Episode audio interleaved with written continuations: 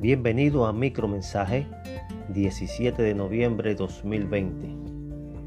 Al principio del cristianismo los que profesaban seguir la doctrina de Cristo fueron perseguidos.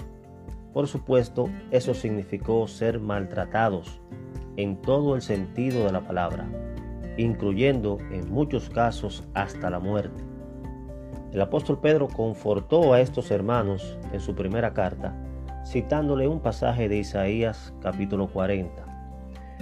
Él les dijo, porque todo mortal es como la hierba y toda gloria como la flor del campo.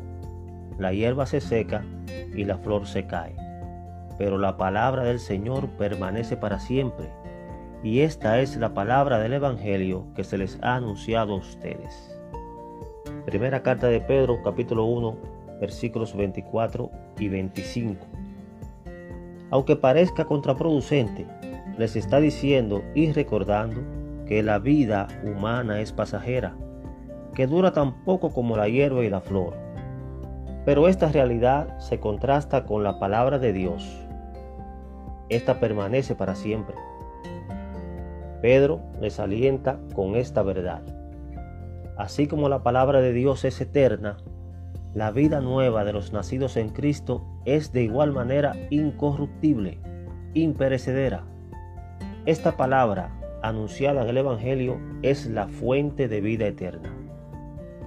Qué maravilloso es tener una esperanza viva. Si usted aún no tiene esa esperanza, el Señor Jesús le espera. Vaya a Él en arrepentimiento y obtenga el perdón de pecados y su pasaje a la gloria del cielo para vivir para siempre.